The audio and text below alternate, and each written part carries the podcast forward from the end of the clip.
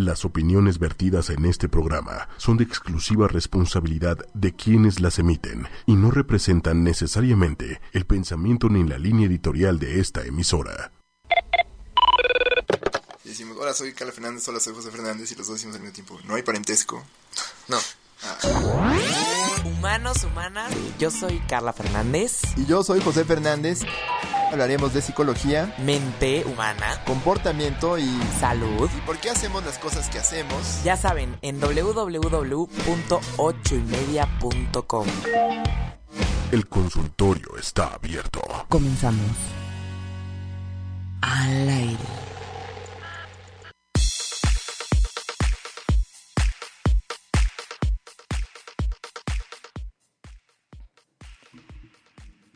Buenos días, humanos, humanas, bienvenidos a Humanamente. ¿Cómo están todos por allá en este miércoles 2 de mayo 2017? Ya empezando este mes, frescos, como siempre aquí en su programa sobre la psicología y la ciencia también de la psicología. Entonces, pues cómo están todos por acá. Eh, eh, José todavía no llega, entonces vamos a empezar sin él, pero eh, al ratito se incorpora, no se preocupen.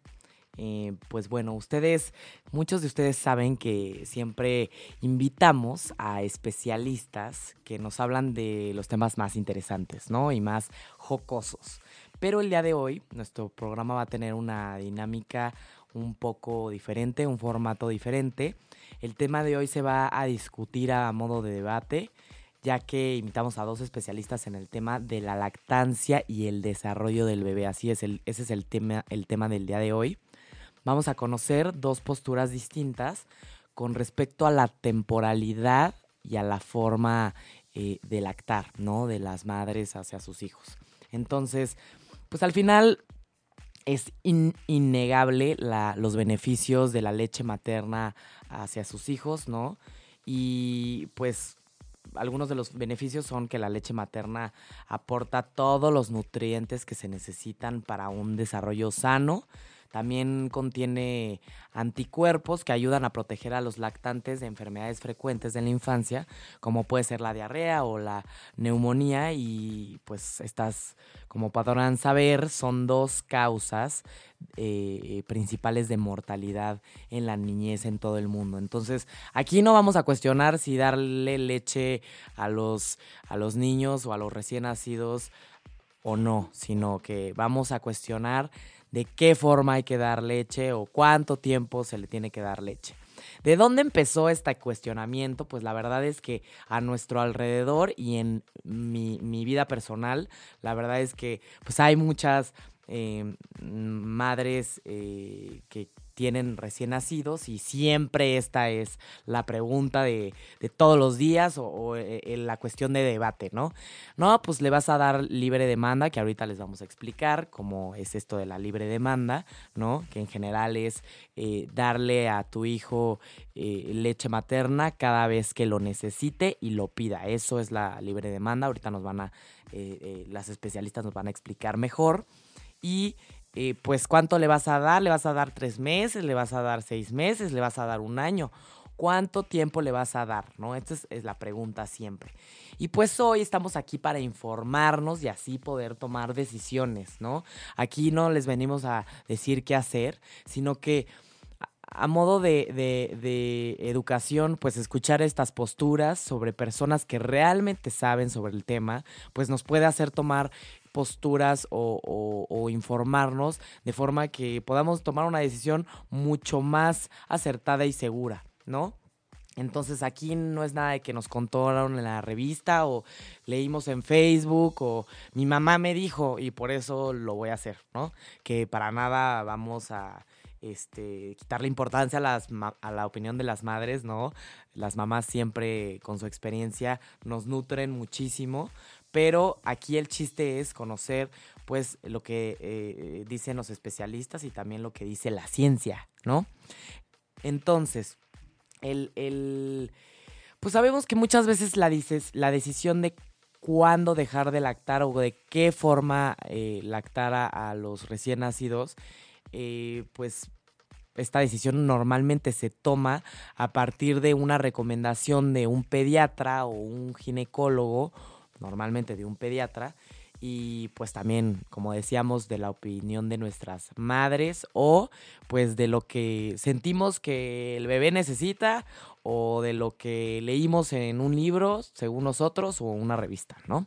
Entonces, el, el, al final, pues estamos aquí, como, como les comentaba, ¿no? Para, para poder tomar decisiones. Entonces, el, el, el día de hoy se, se eh, este tema de la lactancia y el desarrollo del bebé, eh, pues digamos que conmemoramos el, Día Mundial de la Salud Mental Materna. Qué curioso, ¿no? Y eh, este día nos ayuda a hacer conciencia para aumentar los esfuerzos dedicados a atender la salud mental eh, eh, em, pues materno, infantil y pues también de, sus, sus, hijos, ¿no? Y también disminuir el estigma asociado a los problemas de salud mental que una mujer puede llegar a tener durante el embarazo, porque como ya les hemos comentado en programas anteriores, porque tuvimos un, programa hace unas semanas sobre depresión postparto y, durante el embarazo, pues hay muchos mitos y, y a veces se les juzga mucho a las madres por las decisiones que toman y, pues para evitar esto, ¿no? Entonces, el, ustedes, yo les preguntaré, ¿ustedes sabían que de dos de cada diez mujeres llega a experimentar algún problema de salud mental en este periodo y que casi la mitad no reciben atención adecuada? Pues qué mejor que, que evitar problemas de salud mental en la, en la maternidad que pues informándonos y, quitando la incertidumbre de lo que debemos de hacer en casa o con nuestros hijos y pues así guiarnos y tomar mejores decisiones, ¿no? Entonces, el, antes de, poder de introducir, digamos, a nuestras, a nuestras super especialistas del día de hoy, nos encantaría que, cualquier duda que tengan durante el debate o cualquier pregunta que le quisieran hacer a alguna de las especialistas, por favor, como siempre saben, tenemos todas las redes sociales disponibles para que pues nos platiquen cuáles son sus dudas y pues también puedan preguntarnos. Aquí estamos para responderles. Entonces, em, como ya saben, en Twitter estamos como arroba 8 y media oficial 8 con número y media oficial con letra. Y en Facebook estamos como 8 y media. Y por favor utilicen los hashtags a, eh, hashtag humanamente y hashtag bestia humana. También los teléfonos en cabina aquí están disponibles también para cualquier duda o pregunta. Es, es, los teléfonos son el 55 45 54 64 98 55 45 54 64 98. Y también, si gustan sumarse a, esta iniciativa de establecer el Día Internacional de la Salud Mental Materna, pueden, este, los invitamos a utilizar los hashtags que se están utilizando allá afuera en este día, que son hashtag salud mental materna importa, hashtag salud mental materna importa o hashtag maternal ¿ok? Yo creo que está más sencilla la primera. Entonces, hashtag salud mental materna importa. Entonces, eh, si desean saber más sobre este, eh, eh, este día, pueden ingresar a www.wmmhday.postpartum.net. Bien, entonces si tienen preguntas o si quieren saber la liga o lo que sea, ya saben que se pueden comunicar con nosotros. Entonces, muy bien. Ya llegó la hora de, introducir a nuestras super especialistas. Primero, eh, por un lado, aquí tenemos a, la bióloga Claudia Judith Sierra Morales. Hola Claudia, ¿cómo estás? Hola, muy buenos días. Con un poco de tos, espero no fastidiarlos mucho con la tos.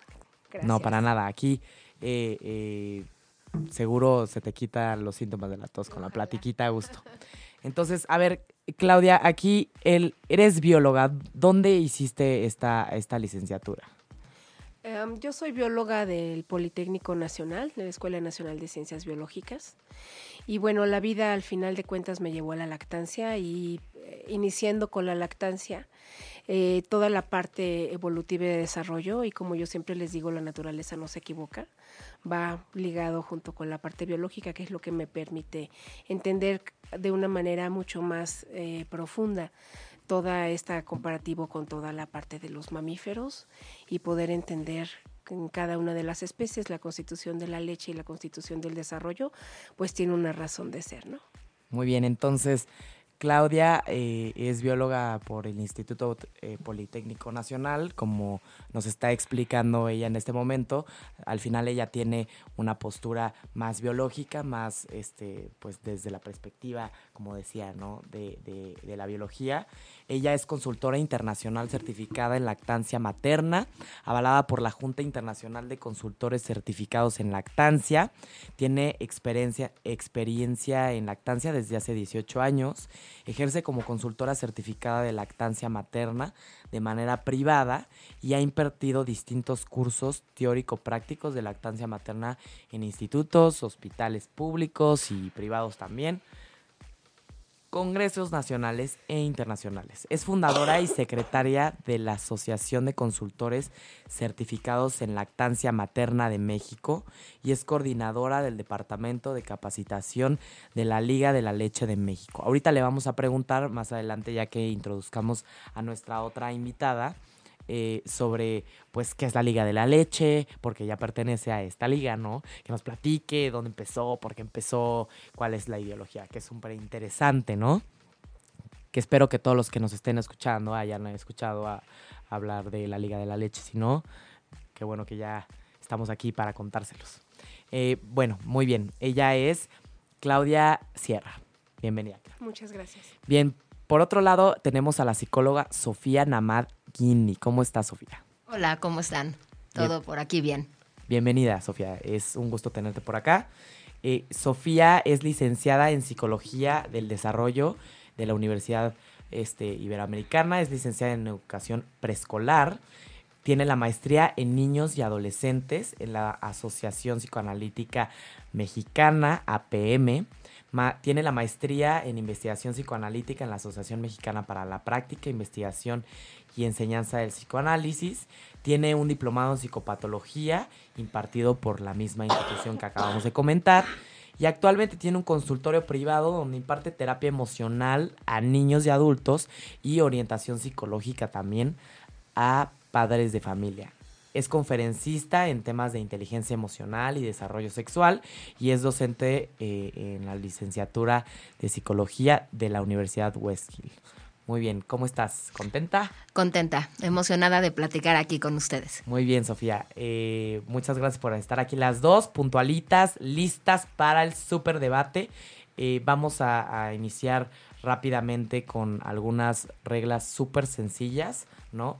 La dinámica es la siguiente. Nosotros vamos a hacer una pregunta, permitiremos a cada una de nuestras invitadas que exponga su punto de vista, ¿no? Durante cinco minutos e iremos alternando entre cuál de las dos este, especialistas va a ir a va a empezar con, las respuestas y eh, vamos a también permitirnos algunos minutos de, de contrarréplica, ¿no? Para que porque nosotros también nos vamos a meter al debate, ¿no? Vamos a preguntarles dentro de esas mismas preguntas y de lo que eh, ustedes vayan comentando, pues les vamos a ir preguntando, oye, no, pues nosotros leímos sobre esto, hemos escuchado, o la gente dice, ¿no? Que ese es el chiste. Eh, al final, eh, la intención en Humanamente es encontrar aquí puntos en común de ambas posturas, ¿no? Eso es lo más importante, el poder encontrar eh, una coyuntura entre las dos este, posturas y el, al también enfatizar pues las diferencias y, que todo el mundo escuche y pueda eh, tomar también decisiones sobre su vida eh, de lactancia o también si nos están escuchando los esposos o, personas que aún no son madres, pues también, ¿no? bien, Ya sabemos que están ustedes también puntuales ahí, listos para escucharnos y empezar el superdebate. A Aquí, diferencia de José, que no está puntual, van a creer que me dieron fórmula la primera semana y carezco de habilidades cognitivas para leer el reloj. a José le dieron pura fórmula, por eso Me dieron llega- pura fórmula y por eso llego tarde. No, no es cierto. No, pero aquí contento de saludarlos a todos. Mucho gusto con nuestras invitadas. Disculpen el retraso. ¿no? Y bueno, disculpa con nuestra audiencia. Pero bueno, aquí estamos. Listo, o sea, Entonces, listos para comenzar el debate. Muy bien, entonces estas son las reglas. ya están las reglas. Ya están establecidas. Ajá, entonces vamos a empezar con la pregunta número uno. Ya introducimos a, a Claudia primero, entonces vamos a preguntarle primero a Sofía sobre este, su postura. Ahorita vamos a decir la pregunta muy, muy este, sencilla y posteriormente, cuando termine Sofía, vamos a empezar con la postura de Claudia. ¿De acuerdo? De acuerdo. Muy bien, también vamos a tratar de tomar un, un poco de tiempos, pero tampoco vamos a ser tan estrictos, ¿no? Vamos a por- tratar de dejar cinco minutos, si se tardan menos no pasa nada, y si se tardan más ya los, Los Entonces, los cortamos. en la siguiente pregunta, supongo. Muy bien, bien. Pues pregunta número uno. ¿Por qué no nos cuentas tú, este, Sofía, Sí. cuál es tu postura con respecto a la, lan- la- a la lactancia saludable y el desarrollo emocional del bebé y la salud mental de la madre?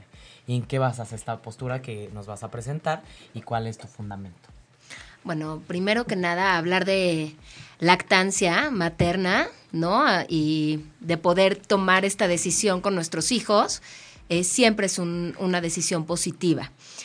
A veces pienso que al hacerlo una decisión positiva, eh, la gente se ve con una decisión obligada. Y a lo mejor es ahí donde pienso que sí hay otras alternativas, aunque considero que la lactancia materna en los primeros meses de vida es la mejor opción.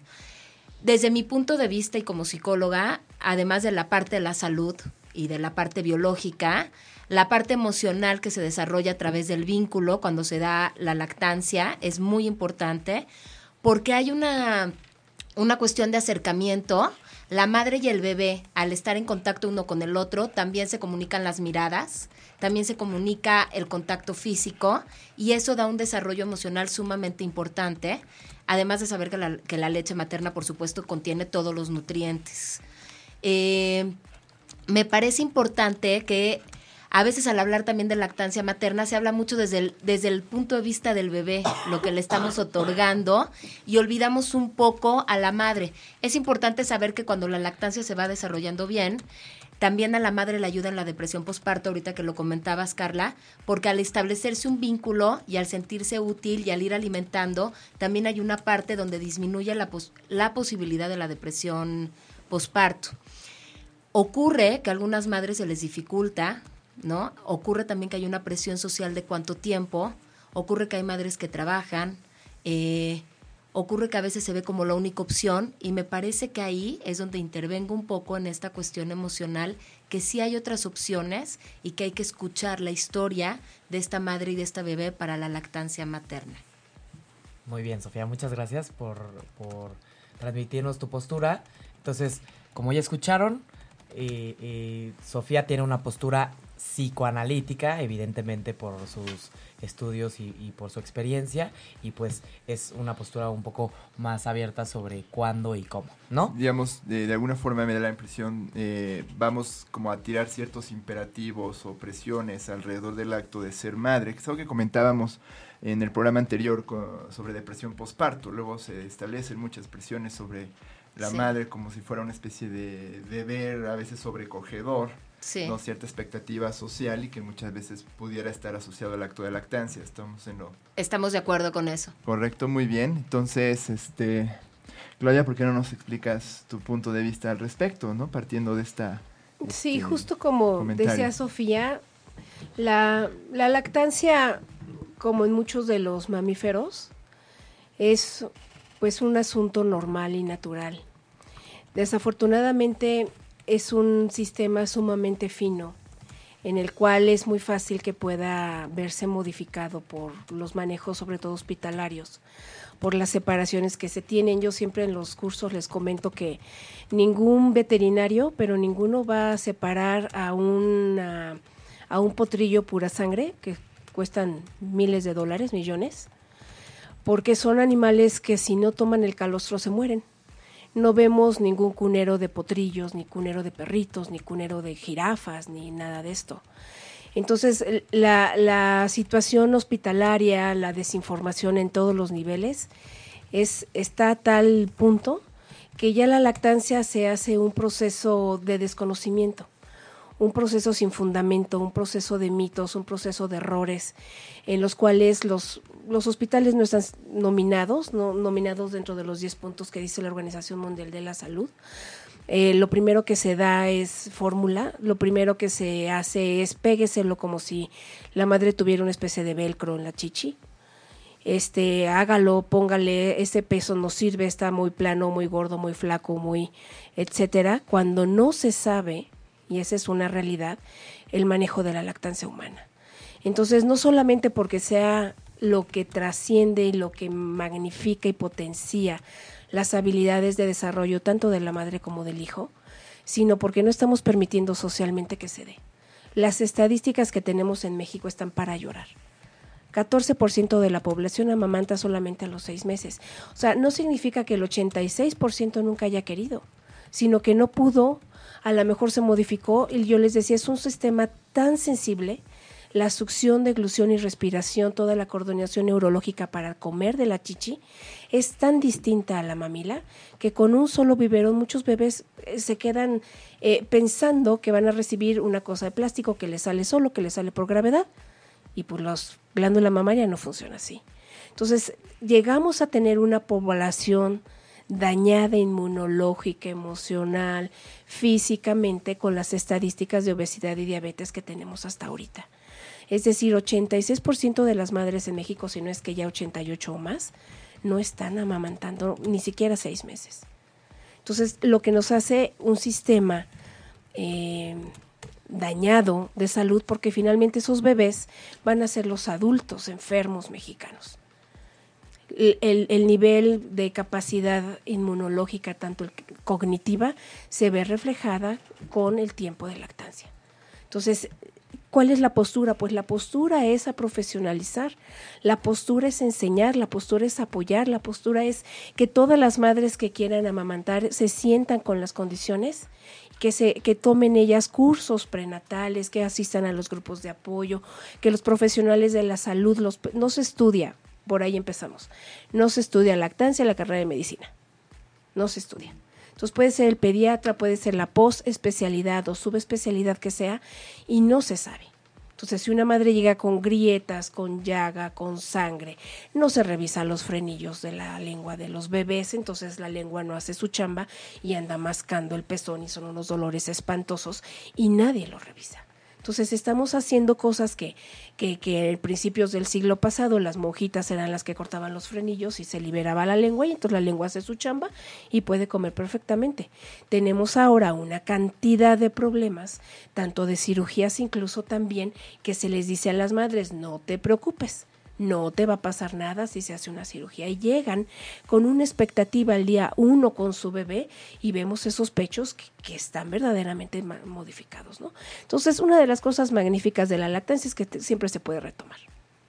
Mamás que, eh, que van a ser adoptivas pueden incentivar y producir leche mamás que a lo mejor tienen un mes, dos meses con una lactancia mezclada, porque no pudieron, porque no tuvieron apoyo, por lo que sea, pueden, pero claro, no nos va a, o sea, no va a ser en dos días, ¿no?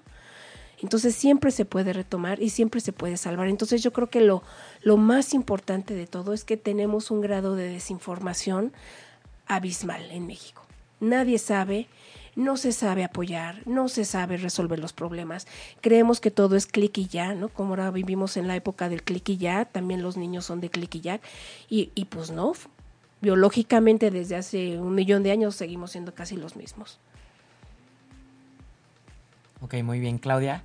Entonces, este, aquí está la postura de Claudia, desde, desde la postura más biológica y sobre pues la información, ¿no? La, el, fundamento, eh, eh, pues como dices, ¿no, Claudia? El, la perspectiva de que es natural y es algo que pues todos los mamíferos hacen, ¿no? Sí. Bien, entonces, Yo creo que tratando de encontrar puntos en común en ambas posturas, creo que ambas hablan de una fuerte incomprensión por parte de la cultura alrededor del acto de ser madre, como que hay muchas expectativas sobre ellas, pero también poca flexibilidad, por ejemplo, en, espacios laborales para que puedan hacer la pausa de amamantamiento, aquellas madres que decidan hacerlo, ¿no? O a veces esta necesidad de decir, bueno, pues este, entre más fácil lo pueda hacer y probablemente estoy alterando un curso natural o un proceso natural, ¿no? Entonces, bueno, si, si partimos de ese punto común, podríamos decir que, bueno, un amamantamiento este, saludable o satisfactorio, bueno, es el que, digamos, tiene que poner mucho de su lado el ambiente alrededor de la madre. No es nada más responsabilidad única de ella, o al menos es lo que trato de entender, ¿no? Desde sus puntos de vista. No sé si, si esté dando en el clavo correcto o hay alguna precisión que necesiten hacer sobre este punto. Yo, quería comentarte de la lactancia laboral. Em, por, por regla, por ley ya se tiene especificado que haya lactarios en las zonas de trabajo. Pero ahora, nuestros lactarios se están volviendo en todas las instituciones eh, elefantes blancos. ¿Por qué? Porque llegamos a una a un lactario, a un regreso, a un retorno a la fase laboral sin tener producción de leche, sin haber establecido mi producción, sin haber establecido mi lactancia. Entonces, ese lactario no va a ser funcional porque pues, las madres llegan sin leche, con una lactancia mixta y, y, la situación es esta, la glándula mamaria, si, si hay succión hay producción. Si el niño mama la leche sale, si el niño no mama la leche no sale. Es un líquido tan importante, es un tejido vivo tan especial que es como la sangre, no andamos tirando sangre para ver si, si tenemos sangre, ¿no? Inmediatamente llega, se, eh, se, se, taponea las plaquetas, etcétera, y es vital. Lo mismo con la leche humana, ¿no? Si se produce, se, se, se, hace. Si no se produce, que diga, si no se pide, no vamos a andar tirando leche en las banquetas como para saber que tengo leche. Entonces, eh, tenemos los lactarios y otra cosa importante, las mujeres desde la edad de los tiempos han trabajado y han tenido a sus hijos. Entonces, lo más importante es que yo como una mujer que voy a tener un trabajo remunerado, me tengo que preparar para ver cómo voy a mantener esa producción de leche tenemos una hora de lactancia. Esa hora de lactancia lo ideal no es que sea para llegar más tarde al trabajo o para regresarme más temprano a mi casa, sino para poderla dividir en cuatro y hacerme cuatro extracciones de leche con un extractor, por favor, por favor, eléctrico doble. ¿Por qué? Porque tenemos dos tetas y entonces esos 15 minutos los utilizo al mismo tiempo en los dos pechos. Un extractor manual o sencillo eléctrico de un solo pecho me eh, necesitaría 15 minutos para el pecho derecho, 15 minutos para el izquierdo ya se me fue media hora, entonces si acaso me podré sacar dos en lugar de las cuatro. ¿Por qué? Porque tenemos horarios de 10 horas, me tocó una mamá que hacía 15 horas de jornada laboral, entonces en 15 horas imagínense cuántas tetadas se pueden hacer, pues por lo menos seis. Claro. Entonces si no tengo el, beneficio de la información, pues nuestros lactarios, nuestra jornada laboral, nuestras situaciones de, de, de poco apoyo y de poco fomento, pues se quedan así porque no se está viendo la manera de que las madres tengan una lactancia establecida con producción para cuando regresen a su jornada laboral, ¿no? Es decir, el, el, que yo regrese a una jornada laboral no se contrapone con la lactancia, al contrario. Los beneficios enormes para la empresa, para los gastos en salud, para los gastos en medicamentos, en visitas al, al, médico, tanto de la madre como del hijo, van a tener un, un símbolo de números gigante. Y lo mismo, vamos a tener ganancias a nivel salud en todo el país, porque las mamás se sienten más comprometidas, se sienten que están haciendo con su bebé ese contacto a través de su leche y hay muchos, muchas ganancias con la lactancia laboral. Entonces, si no, tenemos un bebé que está garantizado, va a ser enfermizo porque la leche, que no es la leche humana, no es un tejido vivo. ¿no? Ok, entonces aquí el, el respaldando toda la idea de, la información, de cómo es que obviamente esto cambia las leyes, cambia lo que pasa en los contextos laborales y pues obviamente cambian las decisiones que todas las mujeres tomamos, ¿no? Entonces, eh, para Sofía, el, ya para que cada quien sepa realmente cuál es la postura específica que cada quien tiene, que sea como un poquito más concreto. Sofía, ¿cuál es tu postura en cuanto a tiempos? En cuanto a, a, a mm, este, cuándo se considera es mejor que las mujeres desteten a sus hijos eh, desde la perspectiva psicoanalítica? Ok. Eh, voy a apoyar un poquito ahorita que escuchaba también decir a José en lo que tienen en común estas dos posturas, ¿no? De que sí, efectivamente siento que hay poca escucha hacia, a veces hacia las madres, ¿no? En este sentido, tanto desde el punto de vista si quieren lactar, como cuando no quieren lactar también. O sea, también este se escucha. Eh, pensaba un poco en toda esta situación del sistema natural que es la lactancia en todos los mamíferos. Sin embargo, siempre pienso que el ser humano tiene una parte que es muy importante de considerar que es la vulnerabilidad, que es esta, esta cuestión de que no nada más es a partir de la lactancia que se da el vínculo y el desarrollo emocional 100% efectivo. A mí me parece que como seres humanos tenemos otras muchas circunstancias a tomar en cuenta para hablar de un desarrollo emocional saludable, que es la mirada, el tiempo, la tranquilidad de la mamá, ¿no? No solo consta de la lactancia materna, sin por esto desapoyar la lactancia, ¿ok? Eh, en cuanto a tiempos, realmente eh, pienso que esto es algo muy individual de la mamá. Ahorita voy a decir para mi punto de vista y psicoanalítico lo ideal. Sin embargo, también aquí me parece que se pone una postura exactamente social de una carga de si lo mejor es, porque he oído desde ese, ahorita que decía Claudia, que seis meses, por ejemplo, eh, llega un porcentaje de la población y para alguna medida es poco o mucho, esa es justo la cuestión. O sea, para algunas madres seis meses es suficiente, para algunas madres que quieren lactar más y no tienen la información, también es injusto cuando quieren dar más pecho y la parte social las viene a atacar diciendo, ¿cómo? ¿Vas a dar ocho meses? ¿Diez meses? Oye, ya quítale el pecho, ¿no? Bueno, si esta mamá también quiere dar un año o quiere dar ocho meses, me parece correcto tener la escucha y tener la información de que esta madre pueda lactar tranquila el tiempo que lo requiera. Eh, a mi punto de vista, un bebé no necesita más de un año, ¿no? Claudia ahorita nos va a opinar desde el punto de vista de la liga, ¿ok?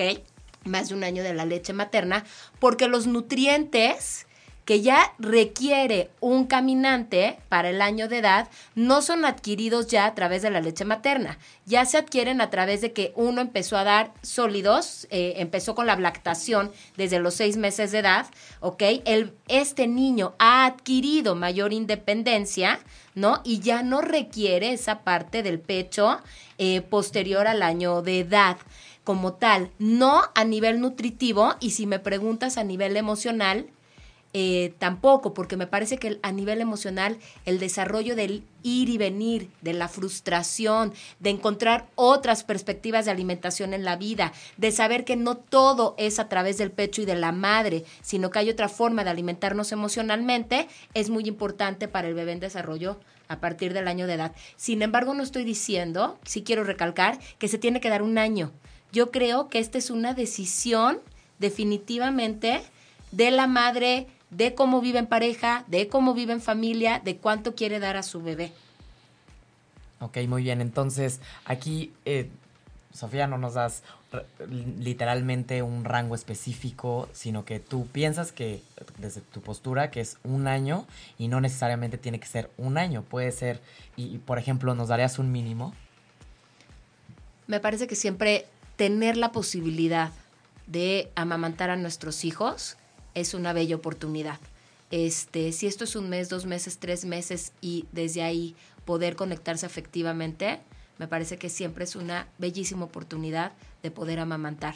Este, no, no tengo un mínimo, ¿ok? No, no tengo un mínimo. Creo que a veces eh, Claudia nos va a hablar más de esto, pero hay mamás que se les dificulta muchísimo también será por falta de información o algo, pero que se, lo mismo se les culpabiliza de decir, bueno, no pudiste pegarte a tu bebé, qué mal, por lo menos le tienes que dar tanto, creo que también es una presión social fuerte.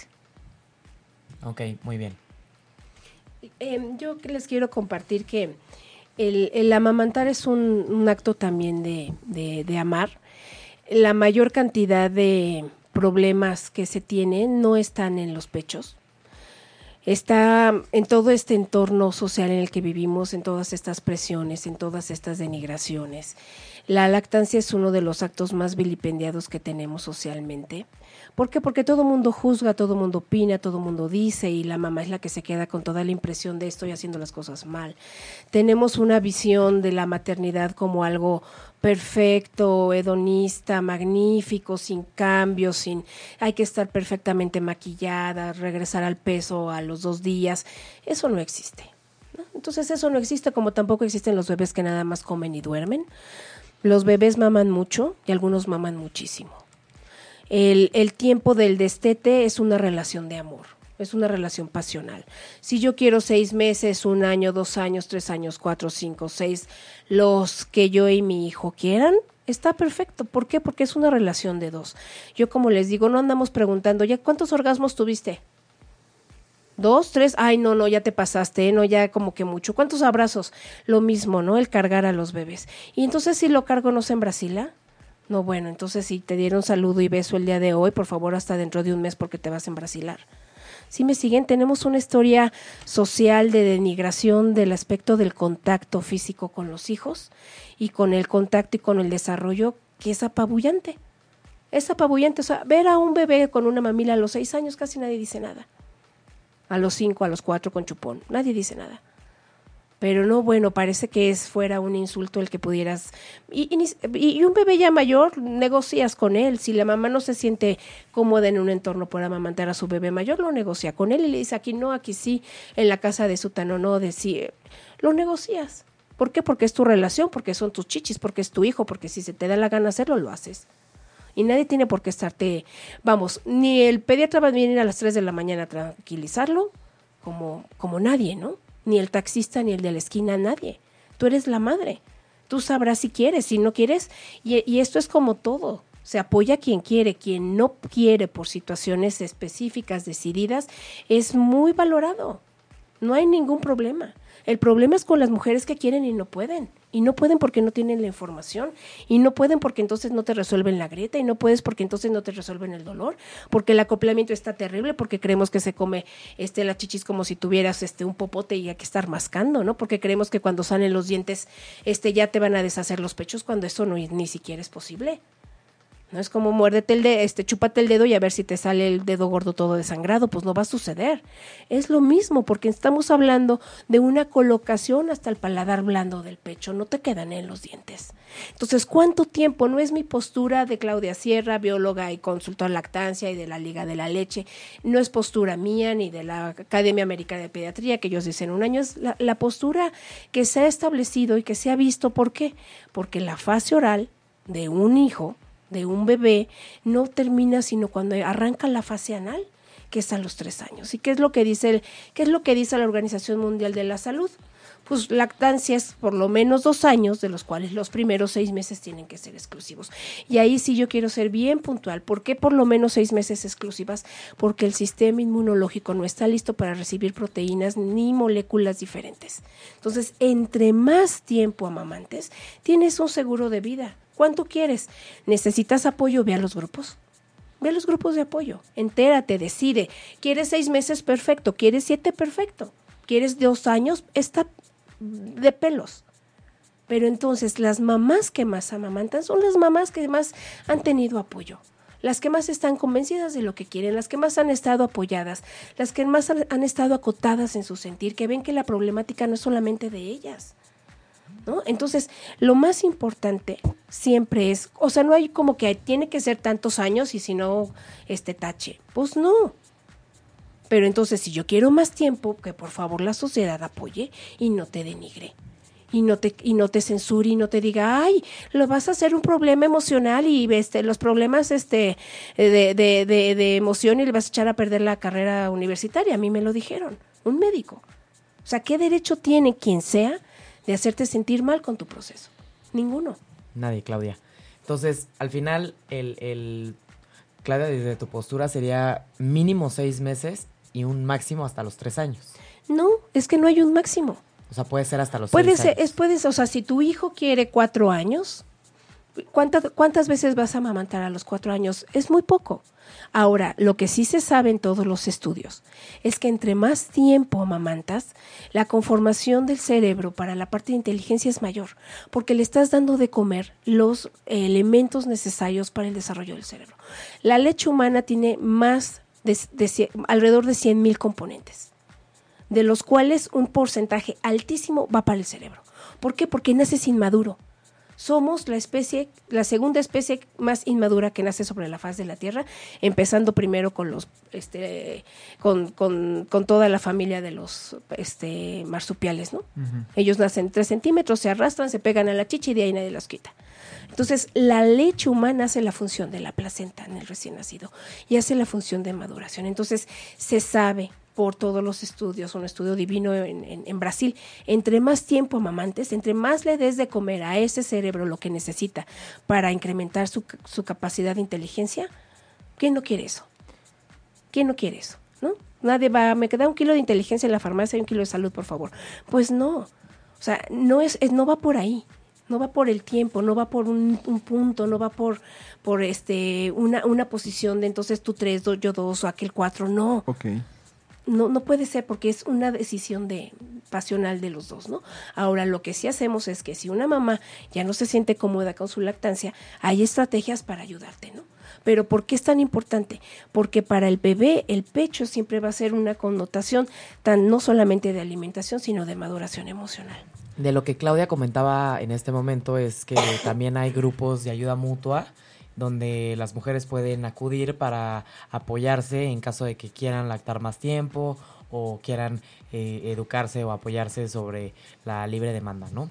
Entonces, este, vamos a preguntarle a Sofía sobre justo lo que estaba comentando también Claudia ahorita sobre, pues, a quién, quién, decide, ¿no? El bebé o yo o los dos. O sea, eh, desde tu postura, Sofía, el, el, ¿en, qué, ¿en quién pensamos? ¿En el, bienestar de la madre o en el bienestar del bebé?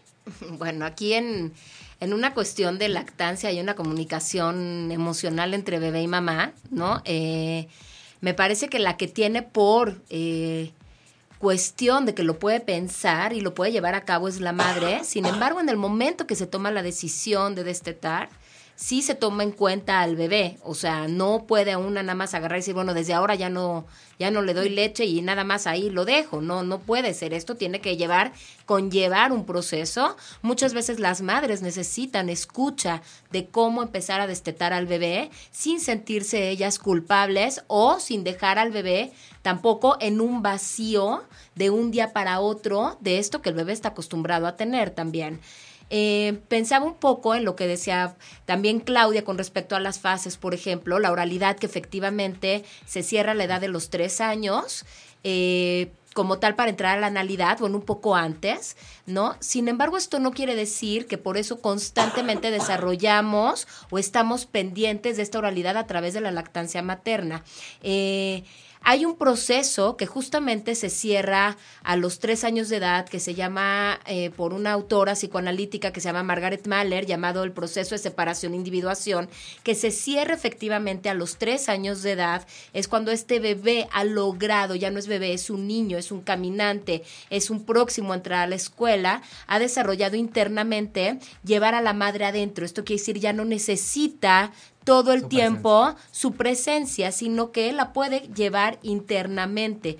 Eh, se dice que por eso es importante los tres primeros años de vida un muy buen contacto emocional de cercanía para que este bebé llene su jarrito efectivamente y sea de la manera más segurizante que inicie esta vida escolar y de independencia que va a iniciar y lleve a la madre adentro. Sin embargo, la postura del psicoanálisis sí eh, no requiere que la madre esté en constante ni la alimentación, ni el pecho, ni en constante visión para llenar el jarrito.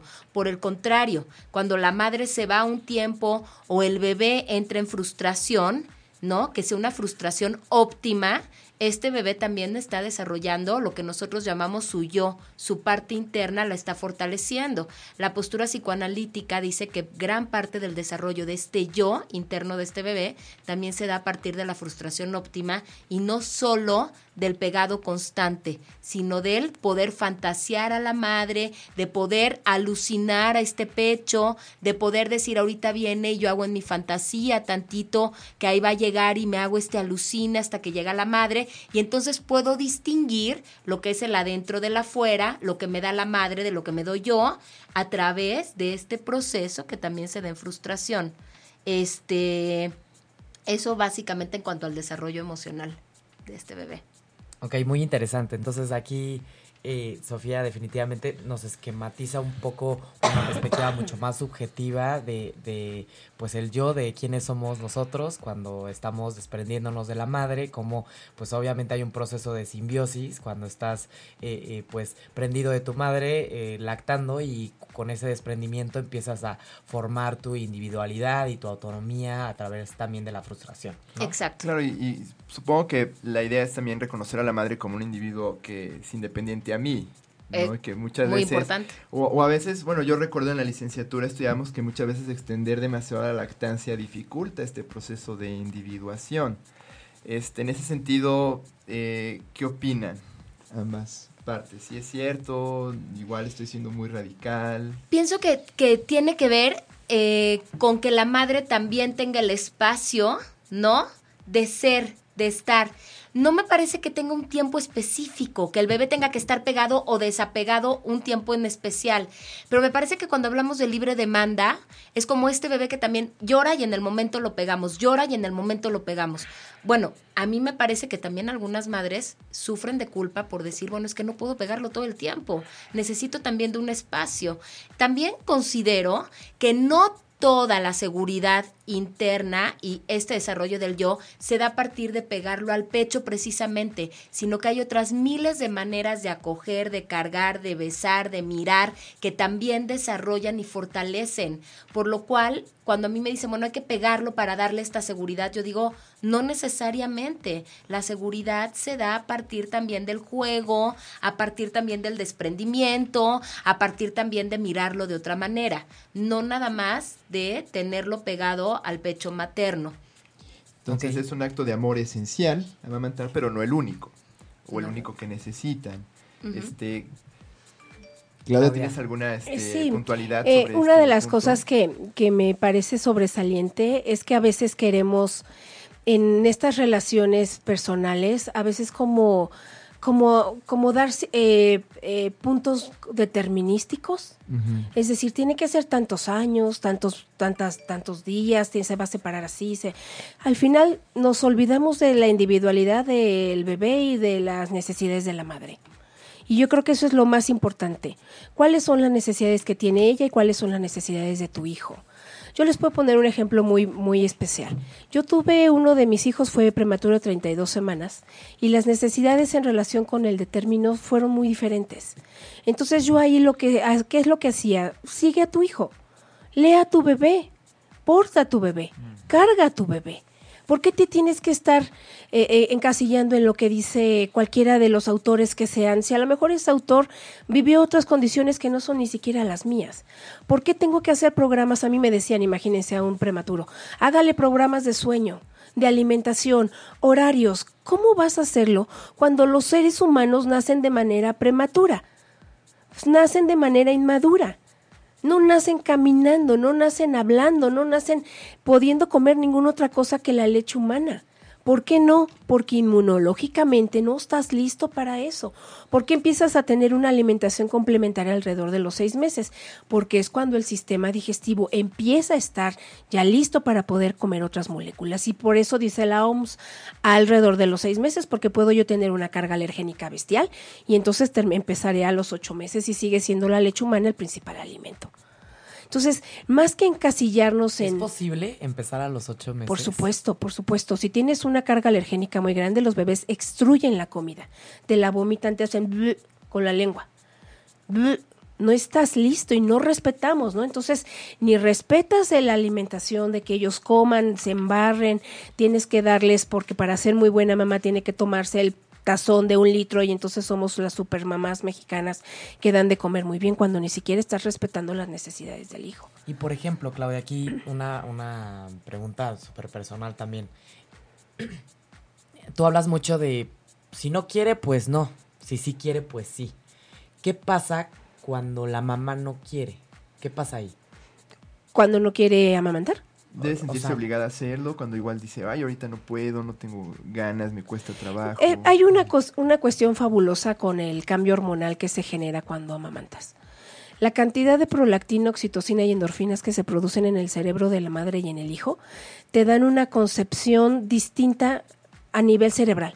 El cerebro de las madres cambia, estás enfocada en hemisferio derecho. Hemisferio derecho que es la parte emocional.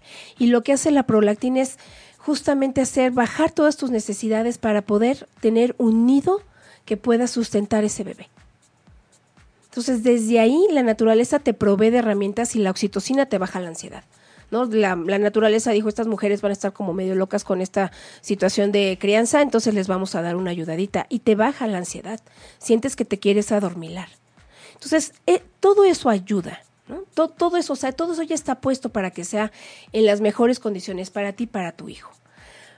Pero lo que yo les decía hace rato, no, el problema no está en las chichis, está en la mente y está en la parte emocional. Si yo no tengo, si tengo un ambiente que me está denigrando, que me está faltando al respeto, que no me deja ser, que me está condicionando, que me dice tú por qué te sacas la chicha aquí enfrente de la familia, vete y te escóndete, eso no ayuda. Entonces, no es, no es tanto justamente el hecho de, de, de, la parte interna, porque eso está para ti. Si yo en ese momento no quiero, y algo que creo que no hemos comentado es, la, la llegada de un hijo lo que hace es que toda tu historia de vida, de tu crianza, se refleja. Vuelvo a decirlo. Cuando nacen nuestros hijos, nuestra propia historia de vida, nuestra crianza, nuestro mat, nuestra crianza como hijos, como bebés, se refleja. Y si nuestra crianza fue muy buena o fue muy difícil, eso va a salir. Entonces cada quien viene cargando su costal de emociones, chiquito, grande, mediano. ¿Qué tengo yo que hacer como adulto? Ver qué es lo que me está reflejando, que me está doliendo, me está dañando, me está haciendo sentirme incapaz de maternar. Porque entonces ya no es una cuestión ni fisiológica ni anatómica, o sea, no tienes nada que ver con, el, con la chichi, ni con la producción, ni... No, hay mujeres que están perfectas de todo y no pueden. Pero no pueden no porque no, no puedan, sino porque internamente traen una serie de trabas emocionales que se les viene el mundo y por supuesto que con la maternidad se te viene el mundo. Por eso se genera tanto cambio y por eso hay depresiones y baby blues y por eso tienes que estar acompañada y saber que no te estás volviendo loca y que puedes tener apoyo. en ese sentido podríamos hablar de que si hay factores externos a la madre que podrían afectar un destete satisfactorio. Sí. ¿Cuáles en su experiencia son los más comunes, los más, este, y que tendríamos que hacer algo al respecto como sociedad para combatirlos en ese sentido. Eh, eh, me quedo pensando un poco eh, siempre en esta discusión y un poco lo que preguntabas, Carla, y, ahorita me voy un poco por lo que vas diciendo, José. Gracias. Este, yo pienso que que efectivamente sí el, el pegar al, al, bebé, por ejemplo, hay también eh, estudios que han dicho, por ejemplo, la importancia del masaje. Sé que este no es la temática que hoy nos, nos conlleva, pero lo que hace, por ejemplo, el poder dar masaje, que no va, direct, no va ligado a esto de alimentar, ¿no? Se ha visto que la oxitocina, ¿no? Es la que se empieza a liberar efectivamente y esto hace también que la depresión postparto, el baby blues y todo esto se den mucho menor porcentaje porque se empiezan a contactar mamá y bebé de alguna manera. ¿A qué te refieres, perdón, este Sofía con dar masaje para la gente que Dar masaje al bebé es este bajo algunas técnicas dar masaje al cuerpo pequeño del bebé, ah, ¿ok? Ahora, eh, sin embargo, creo que hay madres que sí deciden, aunque estén en perfectas condiciones, no lactar, ¿no? Y que es una cuestión eh, no nada más de que porque no se lo han pegado, no desarrollaron esta parte de maternaje, que efectivamente sí se desarrolla más al pegarlo al pecho. Igual que quiero decir que cuando uno puede establecer un vínculo a través de otras opciones. Hay mamás que deciden no lactar y creo ahí también que se está tratando de justificar bajo muchos términos y medios y formas por qué esta madre no ha hecho lo que tiene que hacer y estoy totalmente de acuerdo porque carga una historia detrás pero que también es totalmente respetable. Claro, porque ¿no? se le da la gana, ¿no? Porque, O sea, no porque quiere. no quiere. Y No sí, quiere. claro que tiene que ver con su, con su vida y con su propio, eh, su propia infancia y su propia manera que ella fue eh, construida y tomada en, su- en el maternaje, ¿no?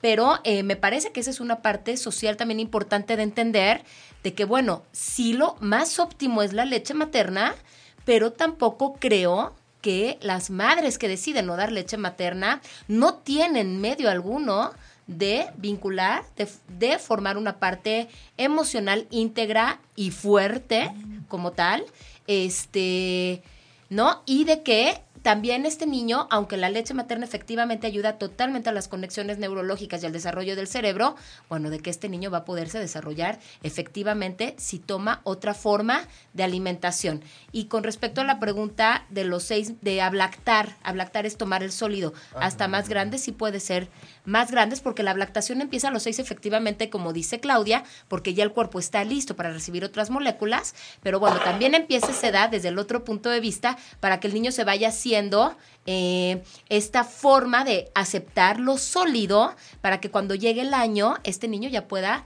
tomar lo sólido porque es muy importante tomar otros nutrientes a partir del año de edad. Entonces sí puede tardar un poco más. Y ahora sí le pediría a José que nos repitas tu pregunta. Ah, ya, sí, claro. Digamos, hay factores que igual podrían ser externos a, a la madre y que puedan afectar el, el destete satisfactorio. Igual sería también importante decir, bueno, ¿qué con- contribuye o qué, en qué consiste un destete satisfactorio y qué factores externos, ¿no? Porque es algo que yo creo podemos decir mucho del juicio o, o- o de cosas externas a ellas, pero ¿cuáles serían exactamente y qué podríamos hacer para... este, para, des- para destetar lo mejor posible, Sí, sí, sí, más- aún con estos factores externos. Más quienes estamos alrededor de la madre, ¿no? Por ejemplo, los papás o la familia, el grupo de apoyo, que es bien importante. Bueno, lo, lo ideal es sí eh, hacer el destete con un tiempo, ¿no? No hacerlo abruptamente, no hacerlo de un día para otro, ¿no? Tomar en cuenta el deseo de la madre, tomar en cuenta este bebé que está pegado. Eh, algunas veces empieza a funcionar que cuando una va destetando, eh, el bebé está llorando por la chichi, enseñar, enseñar a este niño que hay otras formas de vínculo sin tenerlo que pegar directo. Se juega, se mira, eh, se hacen otro tipo de caricias, eh, entra el padre en este, en este aspecto, ¿no? Y esas son formas adecuadas de ayudar a la madre a ir destetando y al bebé a encontrar otras formas de hacer relación. Ok, muy bien. Una cosa que creo que no hemos, no- muy interesante, Sofía, que no hemos hablado es del abuso sexual. El abuso sexual es uno de los factores que también limitan y hacen eh, que la lactancia no pueda hablando- llevarse a cabo Estamos hablando de cuando la madre es... este- cuando la madre ha tenido abuso sexual. Ah, ok. ok. en donde eh, esa- ese factor no se habla, no se trata, no se conoce, o la mamá, bueno, en- por situaciones X nunca lo pudo tratar ni, ni trabajar. Entonces, cuando hay situaciones de abuso sexual en las cuales la madre a veces no puede amamantar y todo está perfecto, siempre hay que considerar que, bueno, hay otra, otra posible causal que no me permite hacer ese contacto con el pecho, ¿no? Entonces, hay mujeres que deciden, yo no quiero tener ese contacto directo con piel a piel, pero me voy a sacar la leche. Yo no quiero amamantar piel a piel, pero me voy a sacar la leche, lo cual es de las mejores opciones que pueden tener. O sea, si yo no quiero, por favor, sáquense su leche para que puedan tener una mejor eh, salud tanto para ustedes, ¿no? Como para Claro. sus bebés.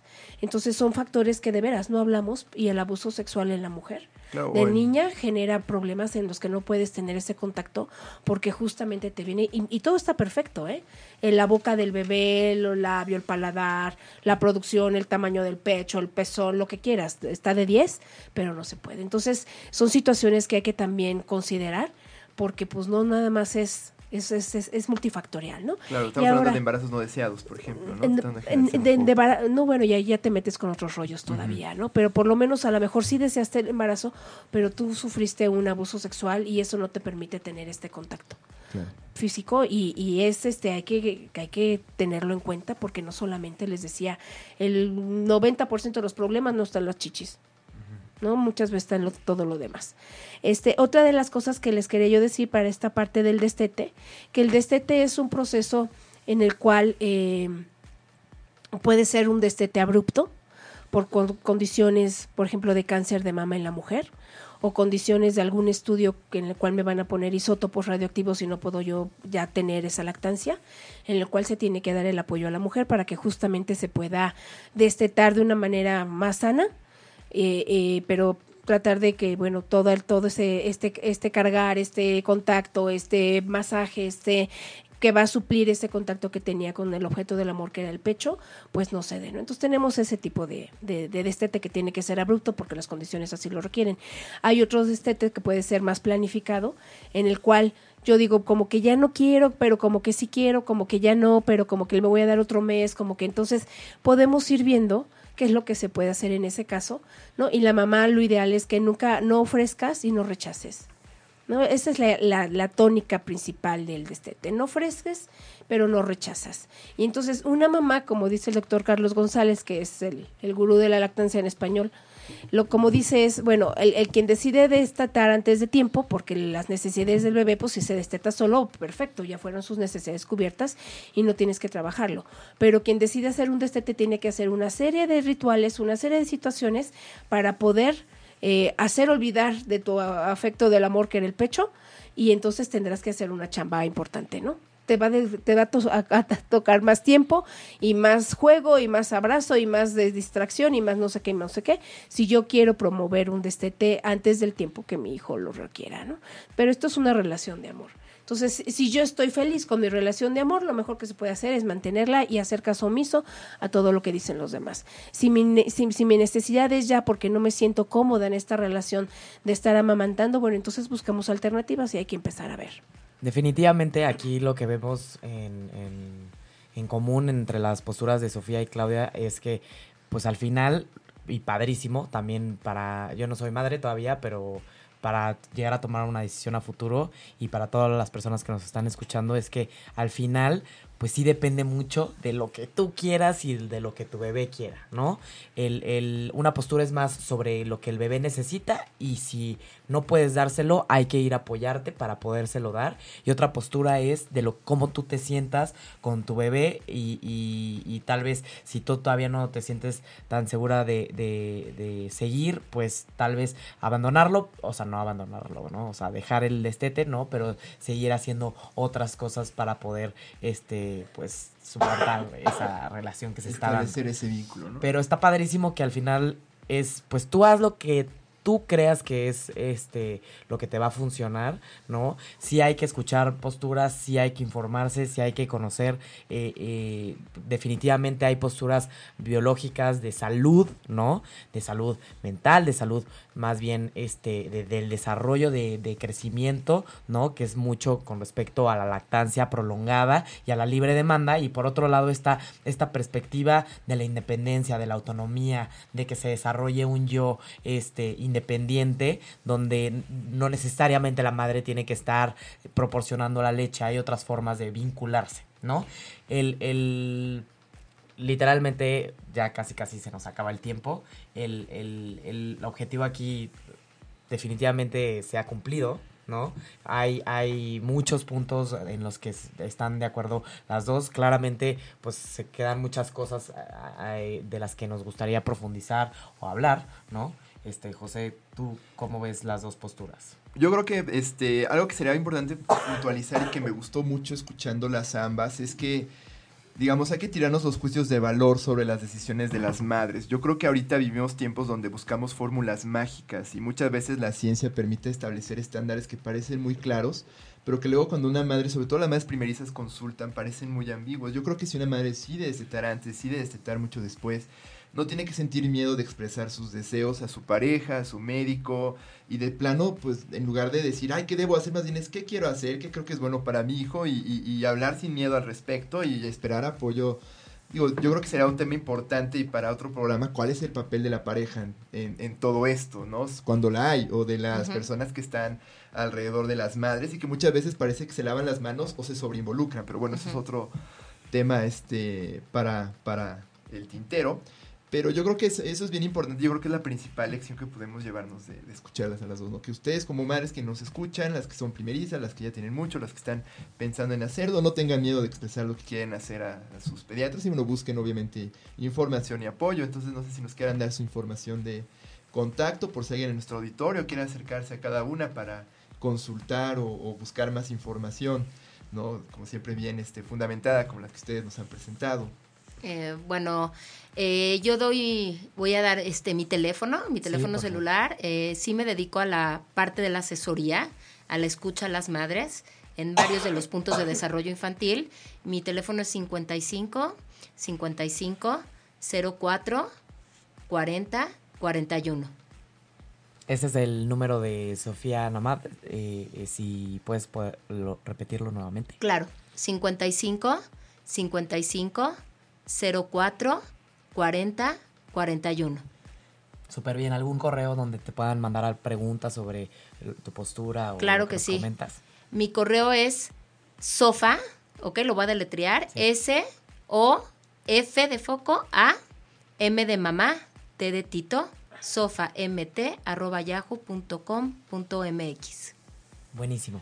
Claudia. Y, Claudia, ¿dónde pueden localizarte Este, a ti? eh, yo les dejo mi celular, soy Claudia Sierra, es el 5520 48 56 25 y pueden ustedes consultar la página de la Liga de la Leche de México para que vean los grupos de apoyo que existen tanto aquí en la zona metropolitana como en el país.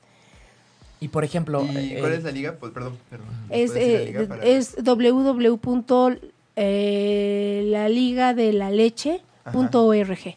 Ah, ok, perfecto. Y por ejemplo, si tienen dudas algunas madres para, para lactar con sus hijos, también pueden. ahí- Yo doy, eh, eh, sí, pueden ellas asistir a los grupos de apoyo, ¿no? Y yo de manera particular doy consulta a domicilio de lactancia. Normalmente son consultas de dos horas. Eh, voy a domicilio y pues este cualquier duda telefónica con todo gusto, Claro. ¿no? Eh, mi trabajo voluntario en la Liga de la Leche es tanto en el grupo de apoyo como eh, a través de teléfono. Este, no resuelvo a través de WhatsApp ni mensajes porque esto es como, la lactancia es como ir al dentista, no vamos al dentista por WhatsApp, ¿no? Hay que ver y hay que constatar qué es lo que está sucediendo. Perfecto. ¿Algún correo electrónico que Así, proporcionar? es clausierra m, así tal cual, clausierra m arroba gmail.com.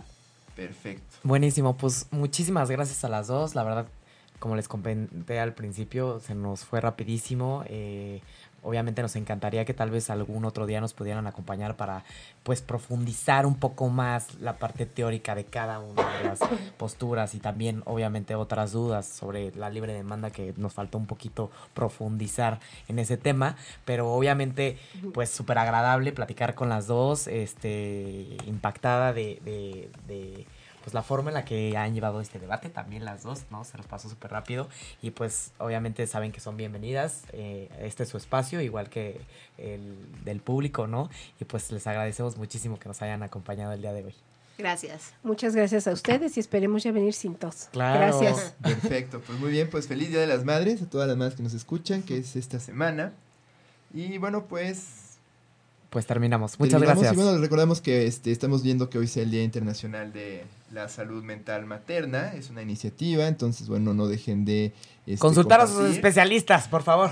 Sí, y bueno, si quienes quieran sumarse al esfuerzo, utilicen por favor el día de hoy el hashtag Salud Mental Materna Importa. Yo creo que ese es un tema importante y relevante. Entonces, bueno, pues... Muchas gracias. Nos vemos el próximo miércoles. Chao. Chao. Gracias. Si te perdiste de algo o quieres volver a escuchar todo el programa, está disponible con su blog en ochoymedia.com. Y encuentra todos nuestros podcasts de todos nuestros programas en iTunes y Tuning Radio. Todos los programas de ochoymedia.com en la palma de tu mano.